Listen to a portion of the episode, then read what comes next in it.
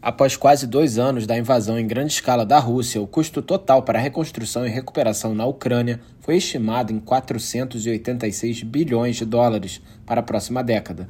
O valor atualizado é fruto da avaliação rápida de danos e necessidades RDNA3 e foi divulgado conjuntamente pelo governo da Ucrânia, o Banco Mundial, a Comissão Europeia e as Nações Unidas nesta quinta-feira. Somente em 2024, as autoridades ucranianas estimam que o país precisará de cerca de 15 bilhões de dólares para as prioridades imediatas de reconstrução e recuperação em nível nacional e comunitário.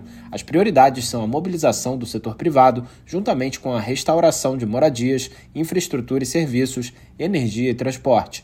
O RDNA3 destaca que, embora cerca de 5,5 bilhões desse financiamento tenham sido garantidos, tanto dos parceiros internacionais da Ucrânia quanto de seus próprios recursos, cerca de 9,5 bilhões de dólares estão atualmente sem financiamento. A avaliação cobre danos sofridos durante um período de quase dois anos, desde a invasão da Ucrânia pela Rússia, em 24 de fevereiro de 2022, até 31 de dezembro de 2023.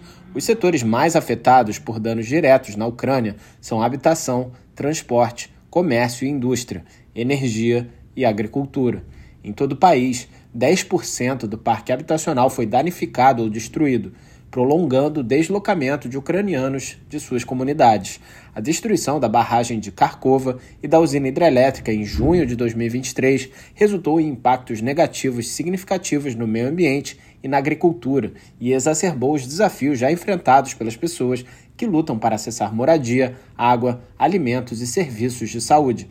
A coordenadora residente das Nações Unidas na Ucrânia, Denise Brown, ressaltou que as comunidades na Ucrânia estão demonstrando coragem e compromissos significativos na condução de seus próprios processos de recuperação inclusivos e precisam do apoio contínuo de seus parceiros internacionais. Da ONU News em Nova York, Felipe de Carvalho.